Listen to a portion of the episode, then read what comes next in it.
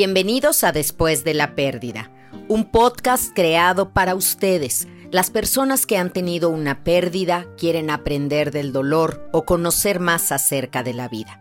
Los temas que aquí trataremos surgen de la necesidad que tiene alguien después de haber tenido un dolor. Así que quédense, porque este es un espacio para crecer en resiliencia y también en amor un gran sí a la vida. Yo soy Gaby Pérez Islas, arroba Gaby Tanatóloga, y estoy feliz de que me acompañen.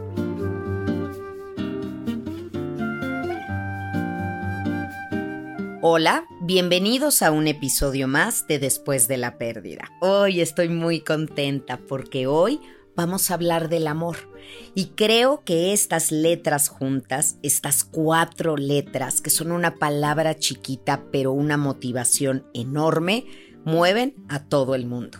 Así que muchos de ustedes me contestaron que después de una pérdida había amor. No solamente amor por el que se fue, amor por los que se quedan, sino espacio para un nuevo amor. Así que quédense conmigo en este episodio para que hablemos mucho, muchísimo acerca del amor.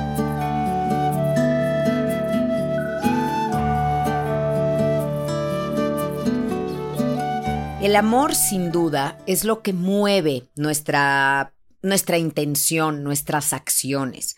Uno trabaja, sí, porque bueno, tienes que ganarte la vida, pero también hay un amor en lo que haces, también hay una misión, tienes un amor a tu familia y por eso quieres procurarles comodidades. El amor es gasolina, el amor es una fuerza, pero también irónicamente cuando muere alguien, cuando se termina una relación, es por ese amor que le tenemos que nuestra vida se ve frenada.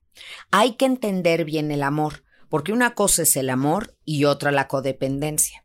La codependencia es yo sin ti no puedo vivir. Y el amor es me encantaba vivir contigo, pero ahora que no estás, también me va a gustar vivir conmigo.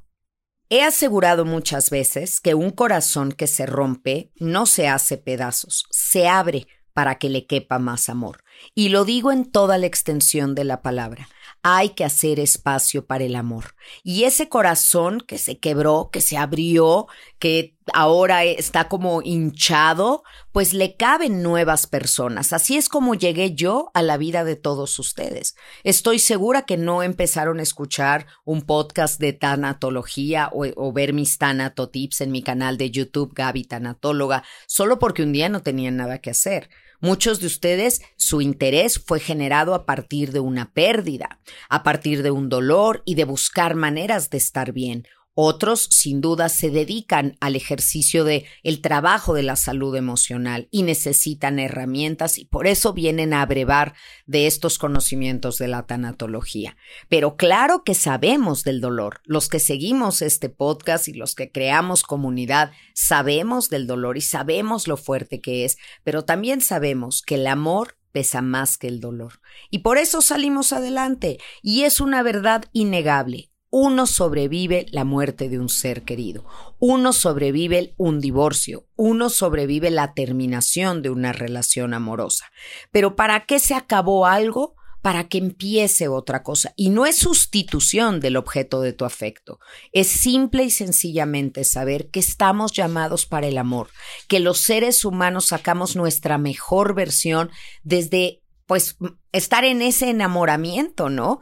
Piensen cuando están quedando con alguien, ¿no? Y va a venir a verte y cómo te arreglas y cómo tienes ganas y cómo empiezas a tener esas primeras pláticas y todo, y te parece interesantísimo todo lo que te dice y todo lo que hace. Entonces, por favor, Vamos a ponernos, como dice mi querido doctor Jorge Bucay, vamos a ponernos de novios con la vida, a mantener ese enamoramiento, pero no solo hacia una persona, sino hacia nosotros mismos, hacia la vida en general. Porque sí, ya sé, ya sé que el mundo se nos puso feo entre pandemia, guerra y tantas, tantas noticias que escuchamos a diario, migraciones por todos lados porque las personas no pueden estar ya en su lugar de origen. Pero también hay belleza. Sigue habiendo naturaleza, siguen habiendo atardeceres, siguen habiendo niños, siguen habiendo mascotas, sigue habiendo alegría y tenemos que pegarnos a eso bonito de la vida porque es lo que hay. Y desde el amor podemos abrir los ojos más grandes para ver todo con esos ojos de enamoramiento, con esa actitud de estar de novios y de querer quedar bien y mostrar nuestra mejor versión. A ver, ¿qué se necesita para el amor? Si ustedes me preguntaran desde la tanatología, cuál es el ingrediente sine qua non para que exista una relación de amor. Y lo estoy haciendo amplio, ¿eh? Amistad, fraternidad, colaboración laboral, pareja, familia. ¿Qué se necesita? Pues yo diría que el elemento número uno es la comunicación, porque saben que el amor no alcanza. Si somos puro amor pero no nos comunicamos, va a haber una grieta ahí enorme. Yo creo que a mayor nivel de comunicación hay mayor nivel de responsabilidad y de compromiso. Así que déjenme hablarles rápidamente de estos cuatro niveles que podemos tener de comunicación para que ustedes se identifiquen en qué nivel se están moviendo.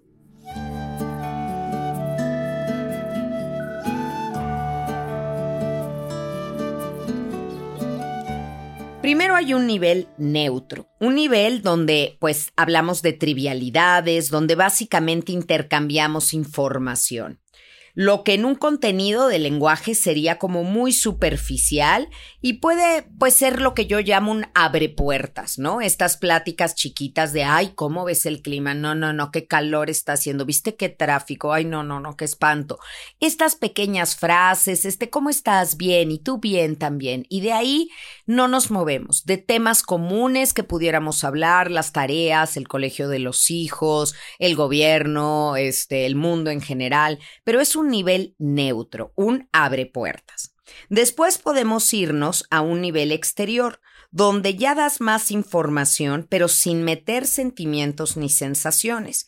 Ese ejemplo sería ya una plática con un grupo donde estás y de alguna manera de repente dices, no, sí, bueno, pues es que mi mamá murió. Ay, lo siento mucho, pero ya, ahí quedó.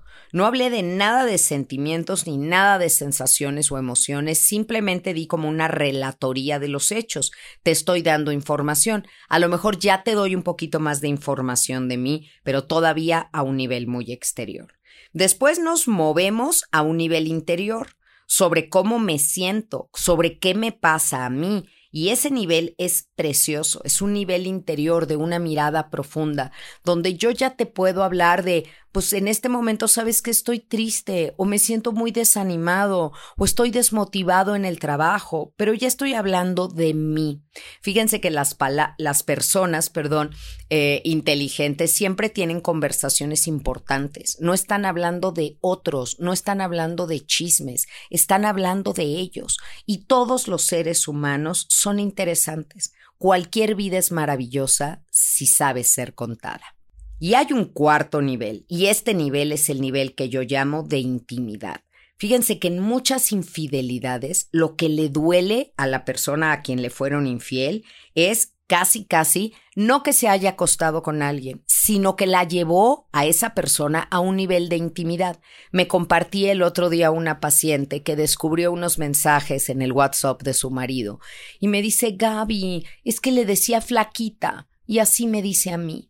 Entonces, ella se le rompió el corazón de que usara el mismo adjetivo para ella que usara para la otra persona, porque era como llevarla a ese nivel de intimidad. El que le contara cosas de sus hijos o le compartiera fotos de los hijos es porque, ¿por qué dejó entrar a esta persona a ese nivel que es un nivel familia, que es un nivel íntimo? Y seguramente ustedes podrían poner ahí muchísimos ejemplos, pero intimidad no es sexualidad nada más. Intimidad no es solo erotismo. Intimidad es esa confianza básica donde bajas la guardia, donde duermes al lado de alguien o bajo el mismo techo, donde sabe muchas cosas de ti y le importan y tú tienes la tranquilidad que jamás serán usadas esas cosas en tu contra. ¡Qué dolor! Qué dolor cuando esa intimidad se vuelve una herramienta y te dan un golpe bajo para usar en tu contra cosas que tú le confiaste, con las que tú abriste tu corazón. Por eso duele tanto la traición, porque eh, viene de alguien que estaba muy cerca de ese nivel de intimidad. Oye Gaby, y cuando se fractura el amor, cuando se rompe el amor, se puede reparar. Ustedes saben que yo creo que sí, pero que no deberíamos de esperar a ese nivel ya fractura, cisma, grieta gigantesca para empezar a trabajarlo. Yo creo que cada pleito cada discusión que tenemos, porque acuérdense que no necesariamente nacimos de acuerdo, hay que ponernos de acuerdo.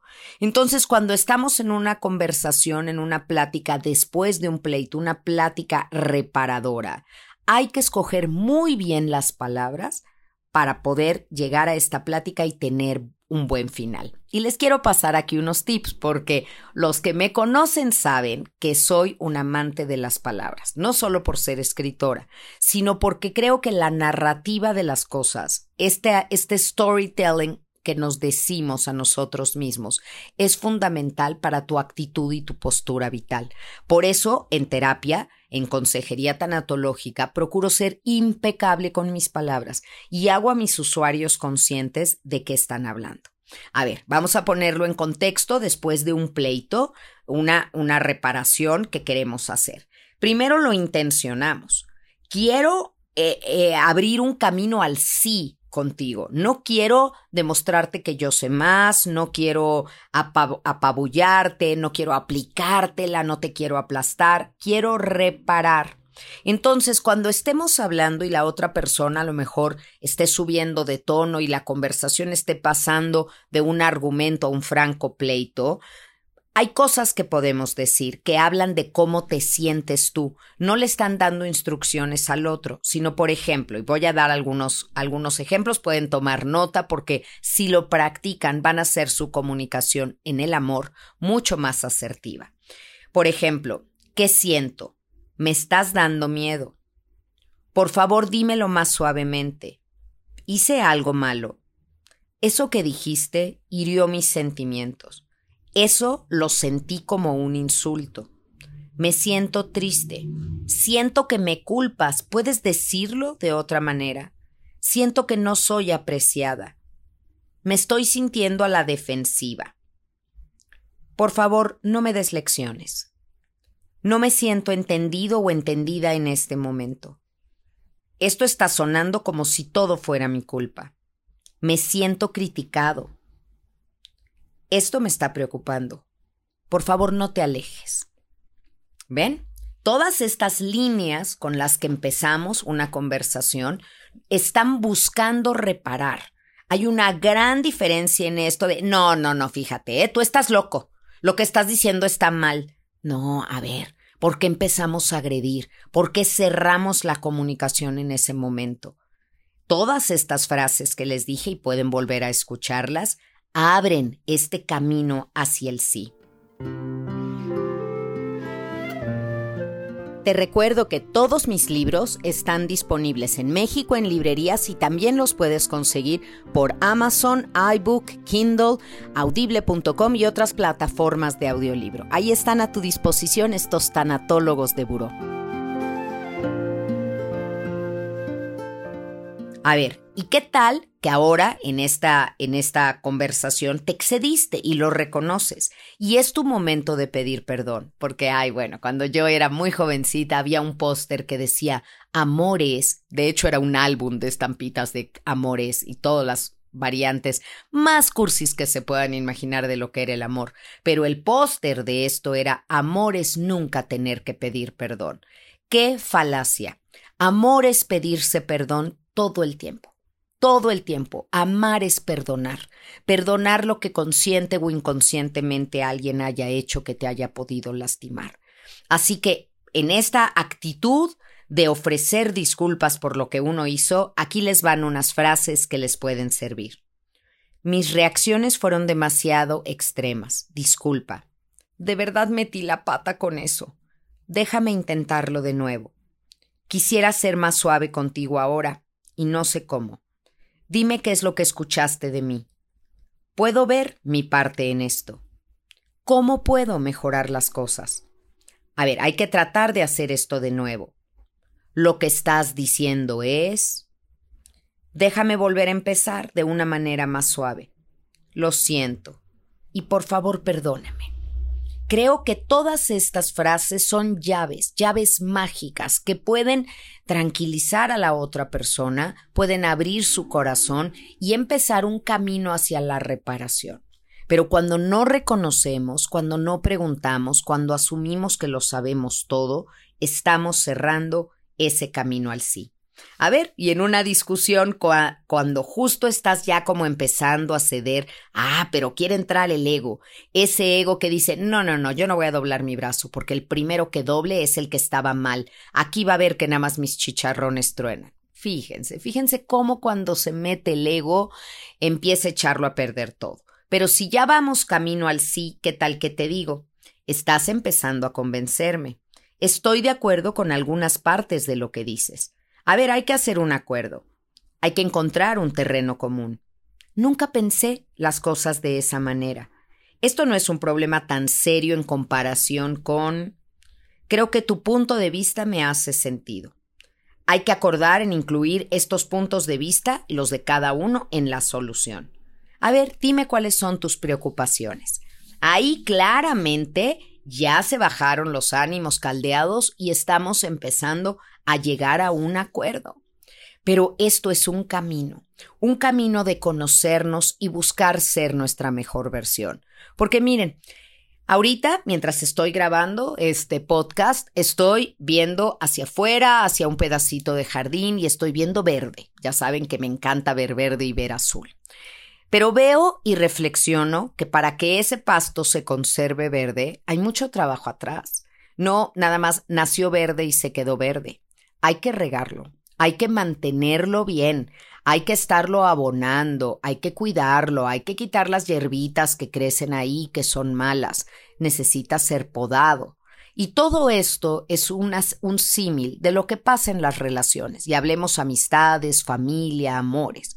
Si tú lo das por sentado y lo dejas ahí afuera y dejas que pues el mundo y la naturaleza se encarguen, te aseguro que un día te vas a llevar una sorpresa de lo seco que va a estar. Y lo seco se incendia con facilidad. No queremos ese tipo de fuegos, ni en nuestros hogares, ni en nuestras relaciones. Necesitas estar al pendiente y cuidarlo, porque en el cuidado se demuestra el amor.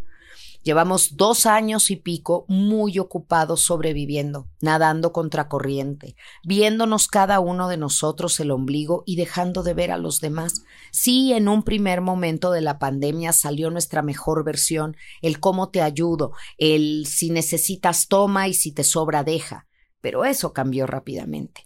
Y otra vez volvimos a cómo saco provecho de esto y ahora qué yo voy a hacer, o esta terrible frase que escuchamos de, mira, de que lloren en tu casa, que lloren en la mía. Y nos volvimos, pues, ostras cerrados en nuestros propios conflictos. Pero, ¿qué estamos dejando de ver? ¿Se nos estará secando el pasto? ¿Se nos estarán marchitando las flores? Y bueno, si todo se tratara nada más de una planta que finalmente murió, puedes ir y reponerla. Pero una pareja, pero tu relación con tus hijos, pero esa amistad de tantos años. A ver, es normal que en la relación con alguien haya momentos de mucho disgusto, de mucho enojo y mucha decepción. Cuando tú necesitas calmarte, ¿qué herramientas te daría la tanatología? ¿Qué frases te diría para empezar a chill down, a bajarle tres rayitas, como, como comúnmente se dice?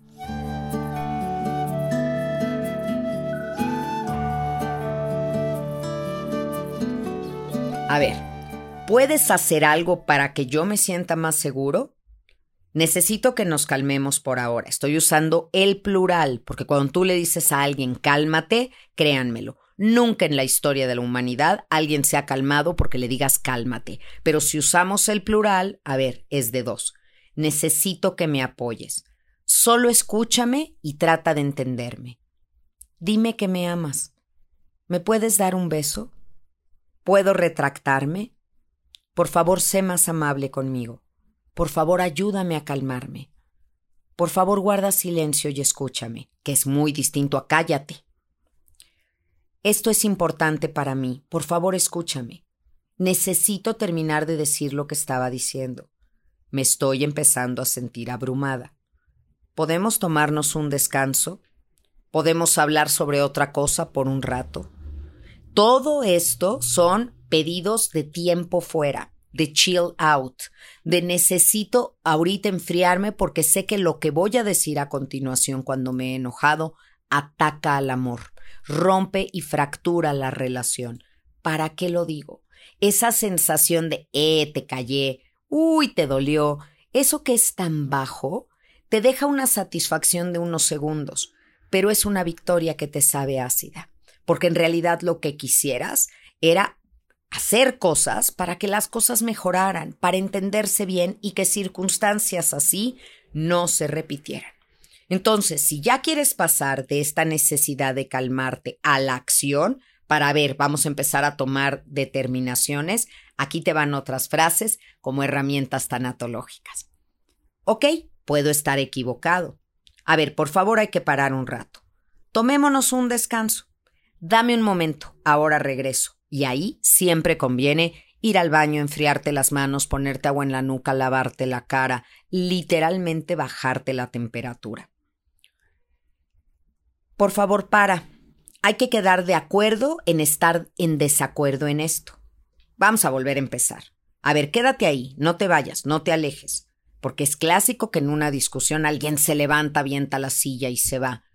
Y entonces se cortó la comunicación. Quiero cambiar el tema. A ver, nos estamos saliendo del tema.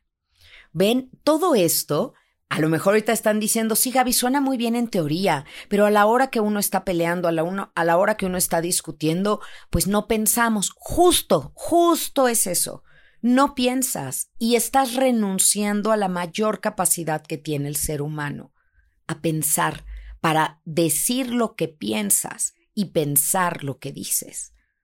Vean la diferencia entre aventarme un pleito terrible y que haya niños escuchando y luego a lo mejor nosotros nos reparamos, pero el almita del niño ya quedó sumamente dañada. Y es que el amor da frutos, y esos frutos son los hijos. Y luego pareciera que nos olvidamos de ellos y los dejamos podrir ahí sin prestarles atención. Por favor, si hay niños en casa, jamás peleen, jamás discutan delante de ellos porque les colapsa su mundo. Sé lo suficientemente adulto para encontrar un espacio y una forma para aclarar las cosas, para ponerse de acuerdo. Y una gran forma para ello es reconocer y apreciar lo que el otro hace, porque siempre peleamos por ser reconocidos y apreciados nosotros, pero ¿qué tal si comenzamos a ver lo que está haciendo el otro?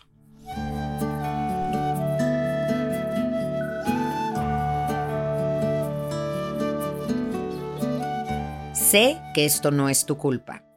Mi parte en este problema es, veo tu punto. Gracias por... Ese es un buen punto. Los dos estamos diciendo que entiendo, te amo, te agradezco por... ¿Sabes una cosa que admiro de ti es... Ah, ya veo de lo que estás hablando. Ese no es tu problema, es nuestro problema.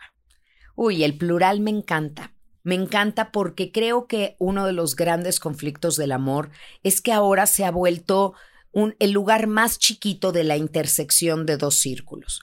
Antes, cuando nos enseñaban conjuntos, nos decían, a ver, aquí está el conjunto A y aquí está el conjunto B, se cruzan y esta parte que queda en medio en la unión de los dos, esta le llamaremos C.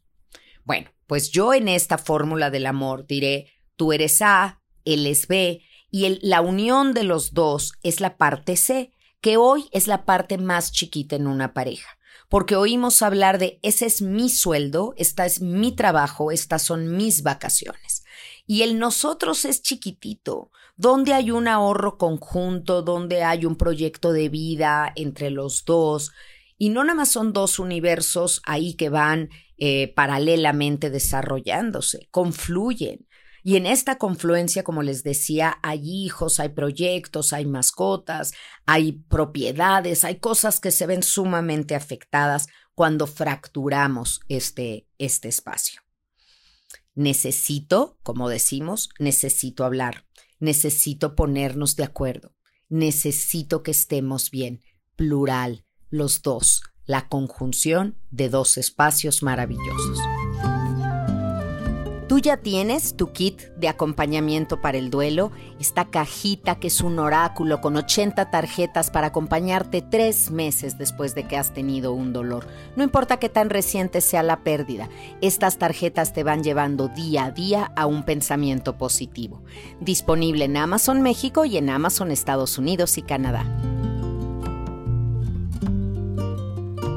Pues estamos hablando de amor y no podemos no mencionar a Elizabeth Kubler-Ross, madre de la tanatología y pues madre también del amor incondicional, porque fue quien nos enseñó que se puede amar a alguien aún sin su presencia. Es más, yo puedo seguir adelante sin mis seres queridos, sin la presencia física de mis seres queridos, pero no sin su amor.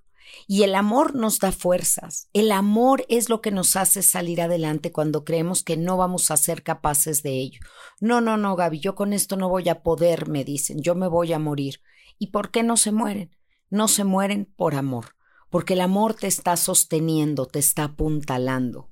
La muerte acaba con la vida de una persona, pero no con lo que sentimos por ella, ni lo que ella siente por nosotros. Así que ahí está esa fuerza, ese amor sosteniéndonos, apoyándonos cuando creemos que todo está perdido. Pero ¿qué es esto del amor incondicional? Porque lo hemos oído tanto. La verdad es que se dice que solamente el amor de una madre o un padre es incondicional, porque aman tanto a sus hijos que no esperan nada de ellos. Mm, ¿Les suena lógico? Yo creo que mamá y papá nos quieren tanto que esperan muchas cosas de nosotros. Al menos esperan que aprovechemos las oportunidades que nos dan Esperan que seamos buenas personas y decentes y esperan que recordemos que tienen madre o padre. No hay tal amor incondicional más que en la muerte. Uf, qué fuerte esto, ¿no? Pero cuando amas a alguien de esa manera, como te enseña la muerte a amarlo, ya ni siquiera tienes que verlo. Tus sentidos ya no te sirven, ya no tienes que verlo, ya no tienes que oírlo, ya no tienes que tocarlo. Simple y sencillamente amas su esencia, la idea de esa persona, el haberlo tenido, el recordarlo. Amas eso sin esperar absolutamente nada a cambio. Y creo que es cuando la manifestación más alta de amor puede darse. Las personas que aman a Dios, eh, Dios que sea en el que crean, no lo ven, no lo oyen, no lo tocan, no lo sienten y sin embargo lo aman como este acto de fe, como este brinco enorme, porque es una fuerza vital, una energía que, que te mueve a, a hacer cosas como la gasolina más pura que pueda haber. Pues creo que ese es el amor incondicional que tenemos por quien ya no está. Y además hay un sentido de responsabilidad en el amor. Yo se los decía, a mayor grado de intimidad en la comunicación que hay en una relación, mayor responsabilidad. Y yo creo que si alguien me ha amado, pues no puedo pagarle su muerte con mi infelicidad. Debo de seguir perpetuando ese amor.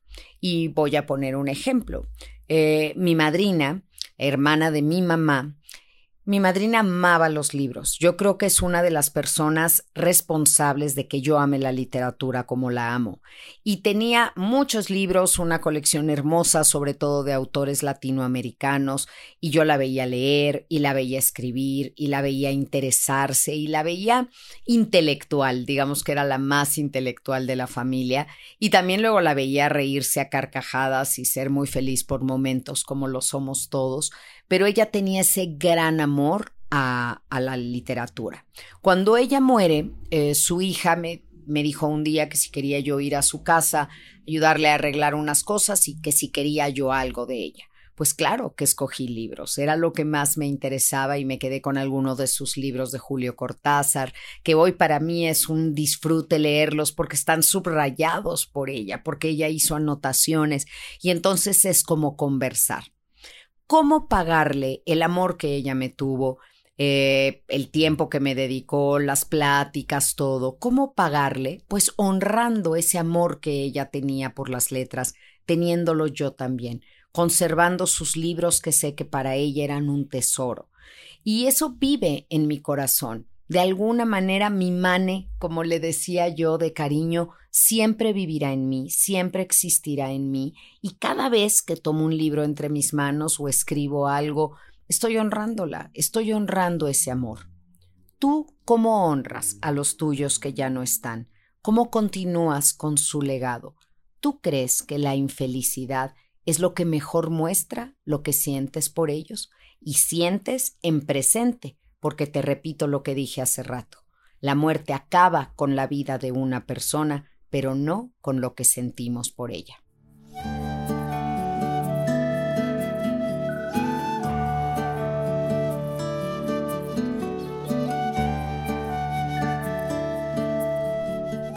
Quiero en este punto aclarar algo con lo que me he peleado mucho con algunos tanatólogos que trabajan en funerarias y le dicen a, las, a los dolientes, usted siempre hable en presente de su ser querido. Usted diga, le gusta el queso Oaxaca, él es así, este es su cumpleaños, y yo estoy totalmente en contra porque si de algo he hecho mucho énfasis es en que el lenguaje construye nuestra realidad tenemos que poder usar el tiempo verbal del pasado. A él le gustaba el queso Oaxaca. Este día hubiera sido su cumpleaños o era su cumpleaños y es el aniversario del día en que nació. Pero cuando hablamos del amor, esa es la única excepción, porque cuando hablamos del amor siempre hablaremos en presente. Yo lo amo y él me ama. Y esa es una realidad tan cierta que nos hace seguir adelante. Qué fuerza la del amor, ¿no? Yo les decía al principio de este episodio que son solo cuatro letras, pero qué bárbaro, qué bárbaro. Acompáñenme a que hagamos un acróstico de esas cuatro letras y analicemos la A, la M, la O y la R del amor. La A, con la que empieza la palabra amor, es una letra hermosísima. Es la primera letra del abecedario. Uno diría, bueno, no por ser la primera es la más importante. Yo creo que es una letra elegante y con esa letra empieza otra palabra fundamental para el amor, la amistad. Es eh, el que me guste como eres, el que puedo conocerte, el que me interese profundizar en ti. Esa A del amor a mí me lleva a amistad si alguien es tu amigo, es porque lo conoces, ¿no? No me dirías, ay, alguien que vi pasar es mi amigo. No, no, no, es un conocido. Para elevarlo a la categoría de amigo es porque lo conoces. En el amor es importante conocerte a ti y conocer al otro. Si no, no es posible el amor. El amor tiene una característica sine qua non que es la libertad. Si la persona no es libre, no es amor del bueno. Perdón, sé que esto pisará muchos talones, pero no se puede amar cuando no hay libertad de ambas partes. Si tú eres secuestrado y tu cautor te trata muy bien, te cuida, te alimenta y no te golpea y desarrollas sentimientos por él, eso se llama síndrome de Estocolmo, pero no se llama amor, porque en cautiverio o en falta de libertad no puede darse el amor. El amor es como este pájaro alado, y voy a usar la A de nuevo, que tiene que extender sus alas. Tiene que ser este viento abajo de tus propias alas y no alguien que te las corte. Se necesita la libertad pero en la amistad ya conocemos a la persona. Entonces, el amor requiere de conocerlo. Yo no puedo amar a Dios si no conozco a Dios, si no sé de Él, si no lo siento, si no lo experimento, si no veo su creación. Pues tampoco puedo amar a una persona si no, pues la, la, juzgo no es la palabra, pero la conozco a partir de sus frutos. Tú ves un árbol y no ves la raíz pero ves los frutos y a partir de ahí sabes si ese es un buen árbol y es un árbol sano o no lo es. Después viene la M y la M yo la voy a dar a momentos. Porque el amor, igual que la felicidad, son instantes, son esos momentos que capturo en una instantánea, en una fotografía en mi mente y en mi corazón y los guardo muy profundamente. Si no tenemos momentos compartidos, en realidad no puedo amarte amaré la idea de ti, pero no te amo a ti, porque tengo que convivir contigo alguna vez. Sé que hay muchos amores que tenemos pues a distancia porque por el momento radica en otro país, porque pues está lejos por un distanciamiento, un enojo, pero has convivido, tienes estos momentos que atesoras, que son pequeñas piezas del rompecabezas de lo que es tu relación con esa persona. Entonces necesitamos esa M fundamental de memoria de esos momentos esos momentos que se quedaron tan grabados, que son una pieza clave, una huella en mármol en tu vida. Y por eso lo amas, porque ha hecho la diferencia en ti.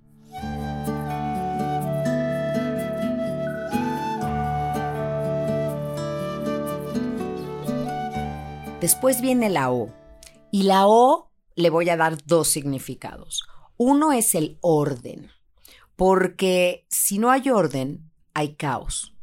Y el orden es muy hermoso, ¿eh? no la compulsión al orden, no el toque, pero tiene que haber un orden, un orden en esta relación donde yo te permito ser a ti, donde yo tú me permites ser a mí, donde ordenadamente nos escuchamos, conversamos, donde ordenadamente respeto tus tiempos, donde respeto este orden de pues a lo mejor hoy no te toca estar en mi vida ya, pero pero, confío que hay un orden superior que está guiando estos tiempos en la relación.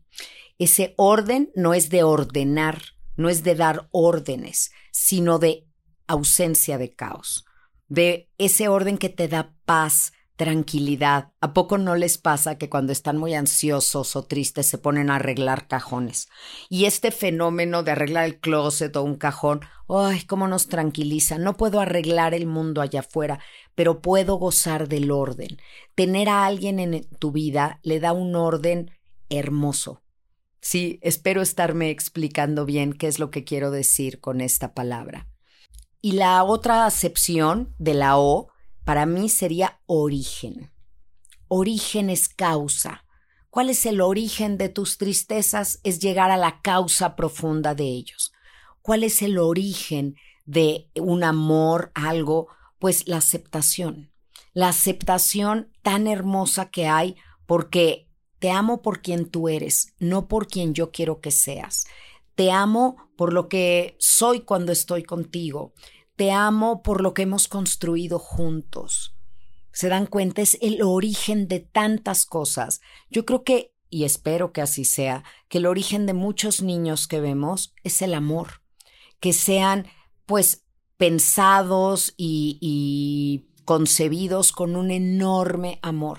Entonces, el amor es el origen, es la tierra, la tierra fértil de donde pueden salir todos los frutos. Y la R, del final del amor. Uy, la R es una letra hermosa, súper comprometedora y también puede llegar a ser peligrosa. Hay palabras hermosas con R como regresar, retomar, recalcular, reiniciar, porque yo les dije que en el amor se perdona muchas veces y tenemos que hacer uso de esa R para regresar a la relación, para eh, pues recalcular los planes que tenemos cuando algo no sale como lo esperábamos. Pero también con R se escriben rabia, resentimiento y rencor, que son los tres venenos del amor. Y tenemos que tener muchísimo cuidado con estas tres R's. Así que creo que la letra final del amor en este acróstico inventado por mí es siempre una alerta ten cuidado porque tú puedes llevar el amor hacia el lugar más sano y puro de reconstrucción todo el tiempo o puedes llevarlo a un lugar de rabia, resentimiento y rencor que acabe contigo y que acabe con el amor, porque ese es el segmento que nos falta hablar en este episodio. El amor se acaba.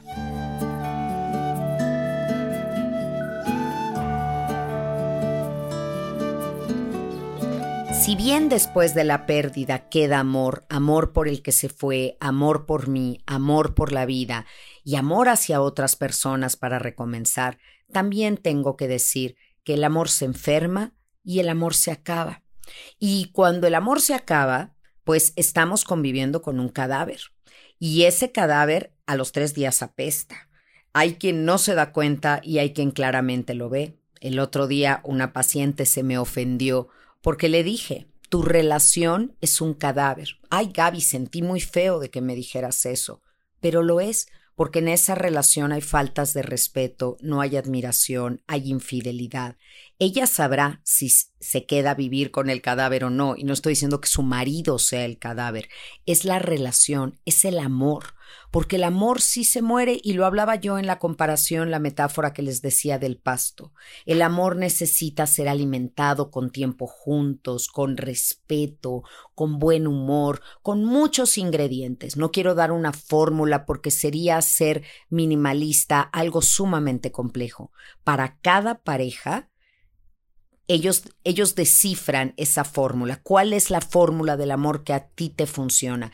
¿Qué porcentaje de comunicación? ¿Qué porcentaje de buen humor? ¿Qué porcentaje de afectividad? ¿Qué porcentaje de detalles? ¿Qué porcentaje de servicio?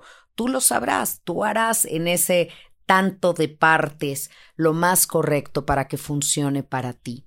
Pero el amor sí se muere. Y si estamos conscientes de eso, a veces tenemos ya a un enfermo terminal, nuestro amor es ese enfermo terminal y podemos darle resucitación, podemos darle respiración de boca a boca, nunca mejor empleado el término que en el amor, y podemos tratar de reconectarnos, puede que aún estemos a tiempo o puede que sea demasiado tarde. Pero cuando el amor se muere y se muere de verdad, es muy difícil resucitarlo, casi imposible. Lo que pasa es que a veces el amor, y porque ustedes seguro están pensando ahorita, no, Gaby, pero hay parejas que terminaron y luego después de unos años se reencontraron y otra vez se reavivó esa llama. Ah, bueno, entonces no estaba muerto. Lo que pasa es que el amor entra en estas fases de latencia que se queda así como fruto seco, como en semilla, como el bulbo de un tulipán que espera pacientemente a que las condiciones climáticas sean las ideales para florecer. Y hay esas temporadas, ¿no? Entonces puede ser que eso le suceda al amor. Hay tanto, tanto que decir sobre el amor que les tengo una noticia. El tema del próximo libro de Gaby Tanatóloga será el amor, porque he hablado, uff, de muchísimas cosas en seis libros anteriores, pero creo que sobre este tema hay que ahondar. Así que espérenlo, no muy pronto, pero ya está en elaboración, ya les iré informando. Recuerden que siempre si ustedes entran a mi página de internet gabitanatóloga.com.mx se van a enterar de mis novedades, de mi agenda, de todo lo que quiero compartirles. Ahí está disponible para ustedes una guía de salud emocional que nos puede servir mucho, bueno, pues para trabajar en nosotros, porque en la medida que yo esté bien, seguro que podré dar calidad.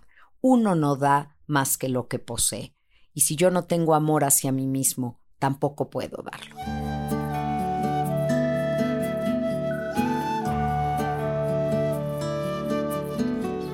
Y con esta reflexión final cierro este episodio que me ha encantado, porque a mí me encanta hablar del amor, porque ah, lo vivo todos los días de manera muy incondicional hacia, mis pacientes, hacia mi familia, hacia mis amigos.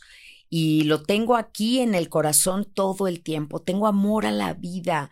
Ustedes saben y se reirán, pero por supuesto que también amo viajar y amo la comida y amo la naturaleza y estoy tan conectada al amor que siento que el amor vive y late en mí.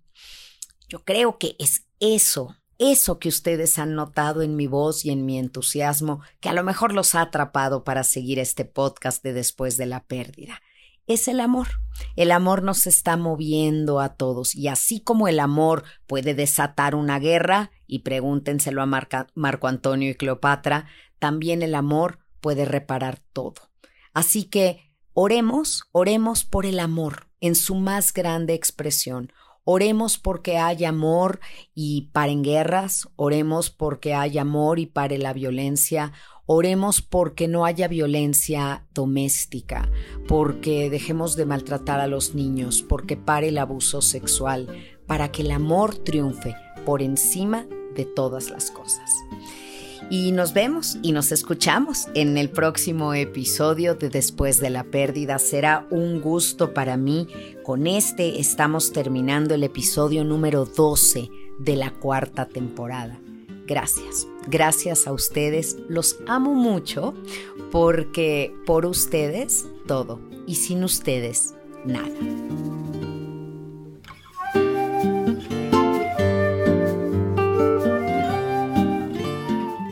Si te gustó este episodio, por favor compártelo. Vamos a hacer una enorme red de apoyo y resiliencia. Gracias por tu escucha activa y nos encontramos una vez más la próxima semana en un episodio de Después de la Pérdida.